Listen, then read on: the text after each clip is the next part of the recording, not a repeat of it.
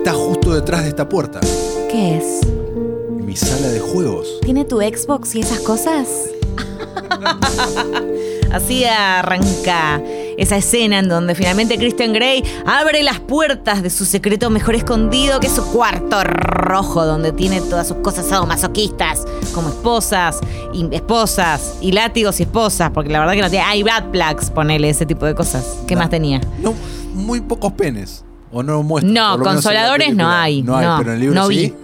No, tampoco hablan de consoladores. Ah, no, no hablan de eso, no. Dildos. Viste que no, no está, ya no está bien decir consoladores. Bueno, dildos. No hay dildos no, hay, tampoco. no hay dildos. Ok. Bueno, vamos a hablar de Sí. 50 sombras de Grey, 50 Shades of Grey, esta trilogía o esta primera película gran éxito de el gran éxito previo literario que Lucía Agosta, la apertura de este programa, por si llegaron tarde, dijo a mucha honra que se los devoró los libros. Bueno, me devoré el primero, los otros dos los leí medio con culpa y los leí igual, sí, sí, los leí igual. De hecho, E.L. James, la escritora Sí. de este bestseller que está basado en un fanfiction de Twilight, como Ahí, ahí, dijimos ahora ya- nos metemos en un ratito. Ahora nos metemos eso. ahí un segundito. Lo escribió en gran parte en su Blackberry. O sea, imagínate el nivel de laziness, de vagancia que tenía que tener para escribir un- una parte de un libro en la Blackberry. Y esto se ve. Tengo algunas frases del libro que en breves voy a leer. me parece, con el diario del lunes y analizado, el negocio del siglo.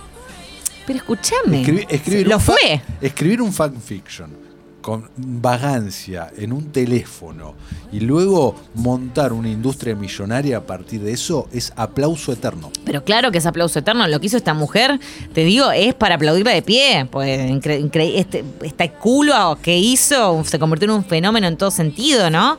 Eh, algunas de las frases que rescaté. He besado a un príncipe, mamá. Espero que no se convierta en rana. O sea, ¿te das cuenta? ¿Por qué no te gustó? Porque nunca te quedas conmigo. Suponiendo que he dicho que lo odio, que lo amo, en mi, Ah, no, este es genial. Mi diosa interior está saltando arriba y abajo, palmeando sus manos como un niño de cinco años.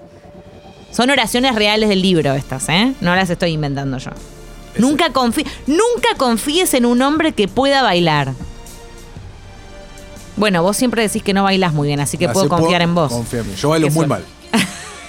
Anastasia Steele, estudiante de literatura, eh, va a una entrevista con el millonario Christian Grey, el capo de Grey Sí, Enterprise. que no sabemos a todo esto nunca qué hace exactamente la empresa. Para ¿no? mí hace muchas cosas, es un conglomerado de empresas. Sí, bueno, pero nunca te explican exactamente qué pindonga es. De hecho, en la tercera película, Sí. una arquitecta que viene a hacer una refacción en la casa, que como siempre están todas buenísimas a otro nivel, Bueno, sí, le dice, me sí". encanta el trabajo que estás haciendo en África, le tira.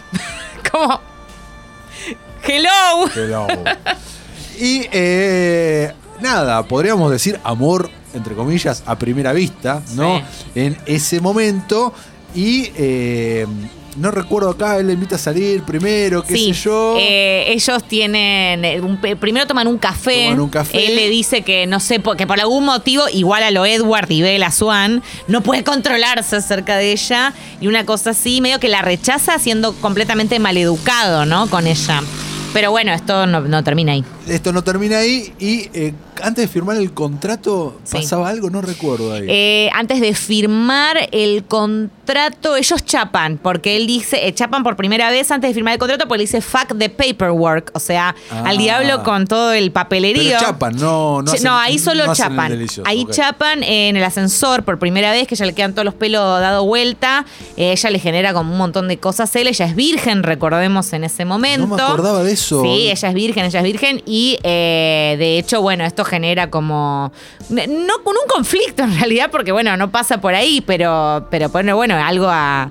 Y la- a- y parte de la temática ¿y en tratar, la ¿no? película también ella es virgen o, no? Sí, sí, en la película es virgen, No me- claro. no me acordaba de eso. Sí, sí, sí, sí. Él, de hecho, en un momento le dice, vamos a rectificar el asunto y se la lleva para hacer el amor con ella, ¿no? Cosa que él no hacía porque, bueno, no era lo que acostumbraba y lo que le gustaba, como ya bien sabemos que le gustaban otras cosas, pero ahí sí, él tipo tienen como sexo misionero re tranquilo y una vez que ella está como más canchera, ponele, empiezan a hacer otras cosas, pero bueno, soy, eh, o sea, las otras cosas que hacen te digo que son igual de vanilla y de, y de livianas que, a ver, si estamos hablando de una película que se describe a sí misma como erótica, cuyo eh, sustento es justamente el sexo, el erotismo y demás, esta película se queda no a medio camino, a nada, a la nada. Está hecha para un grupo, eh, lo leí una crítica una vez y nunca me olvidé, eh, religioso tipo de la Biblia, tipo como la imaginación de un Bible group. Siempre me acuerdo de eso porque es realmente así, ¿no? O sea, pero el libro es un poco un poquito más fuerte. El libro es un poco más, más, explícito. De hecho, eh, hay una escena en donde ella le hace sexo oral a él,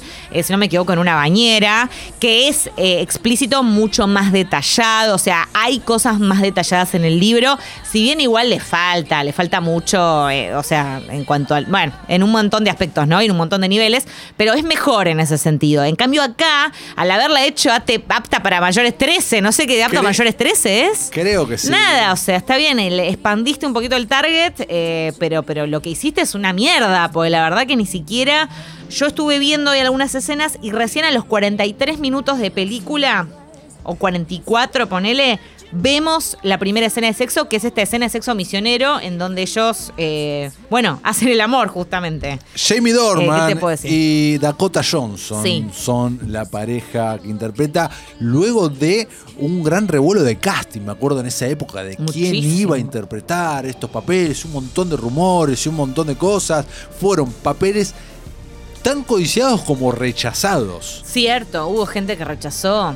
Eh, ambos dos. Exacto, por nada, por lo que era, obviamente, era un gran trampolín a la fama para actores que la querían romper y un posible quemo para actores consagrados. Totalmente. Era muy difícil ahí la, vara para los casting, las agencias de casting en ese momento. Y sí, porque además realmente no tardaron en criticar. Si bien a mí Jamie Dornan y Dakota Johnson no me parecen malos actores para nada, ¿eh? pedo. Sobre todo eh, ella, ella yo creo que es una gran actriz. Él, también yo lo vi en The Fall, por ejemplo, eh. una serie de Netflix que está muy bien el tipo.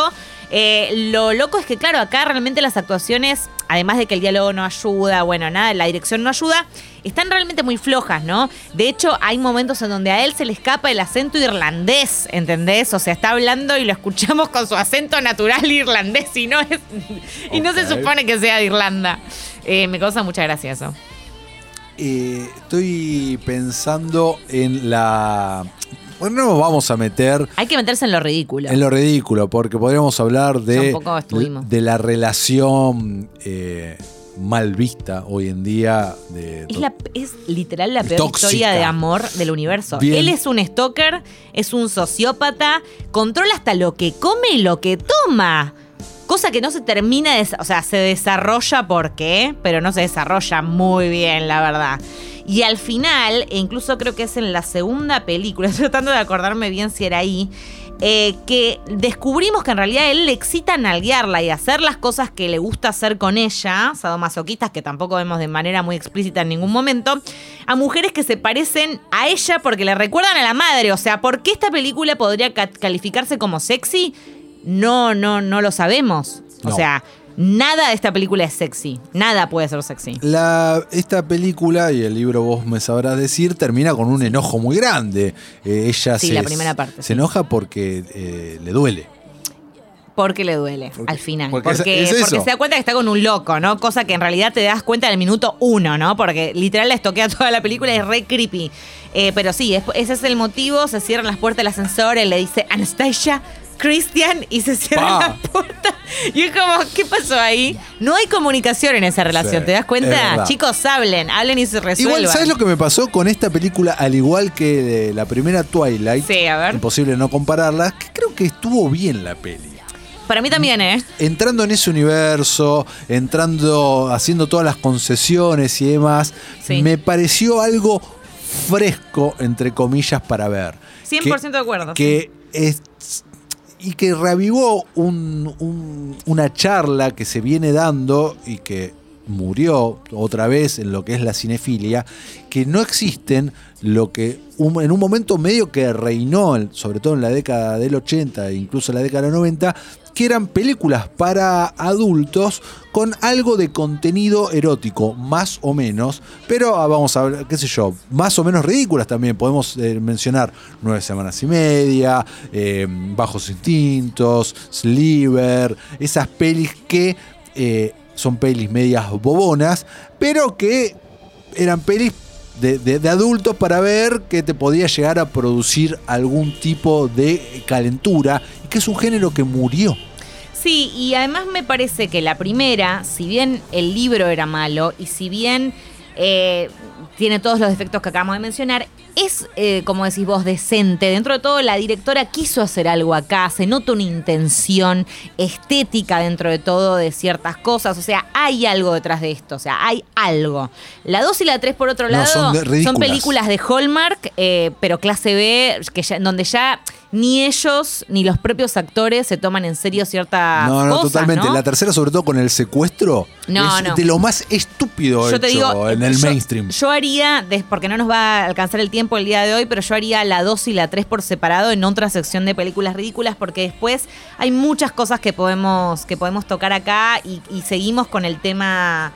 Bueno, nada, el desarrollo, el, no desarrollo de los personajes y algo que me parece muy importante mencionarlo es que ellos al final son realmente los propios villanos de sus películas. De verdad, todo lo que les pasa les pasa por ellos, por cómo son ellos y por las acciones que ellos mismos toman. No tienen nada que ver con los de afuera. Eh, sí, eso lo voy a mantener hasta el final. Por eso es eh, completamente absurda esta película en todo sentido, ¿no? En todo sentido, pero recordemos también eh, que sucedió con estas pelis algo muy parecido con lo que hemos comentado aquí en Congovisión que yo experimenté en las funciones, ¿no?